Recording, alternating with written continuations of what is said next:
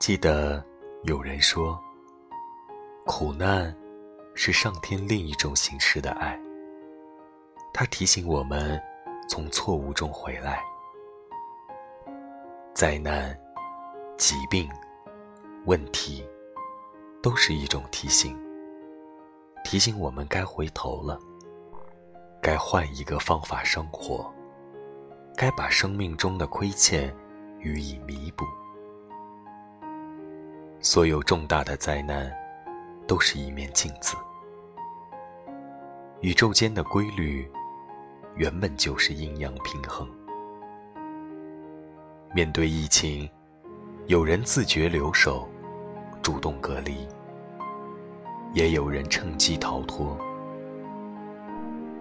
面对疫情，有人奋勇请战，视死如归。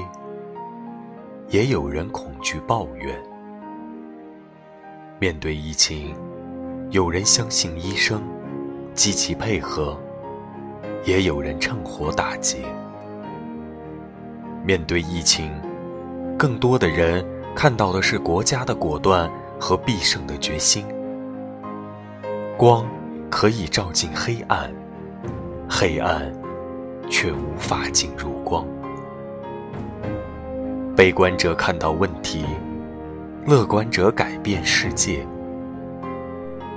这次疫情，我们看到了国家的行动力，看到了万众一心的凝聚力，看到了无数普通人的伟大，觉察了自己的生命状态。身体生病，是提醒我们爱惜它；城市生病。是提醒我们爱惜它，地球生病，是提醒我们爱惜它。疾病是在呼求爱，疫情的出现是提醒我们爱惜生灵。在这场灾难中，有多少人付出爱，看到爱，它就会有多快结束。希望能有更多的人觉醒，以避免大自然下一次的提醒。数千年文明的中国精神，中国人身体里流淌的是不服输的血液。作为一个普通人，你可以静心、内观、读书、陪伴家人，让自己慢下来。进入平和的心率，这也许就是对疫情最大的贡献。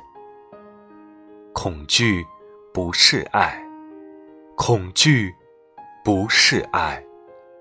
如果爱，如果爱，请祝福。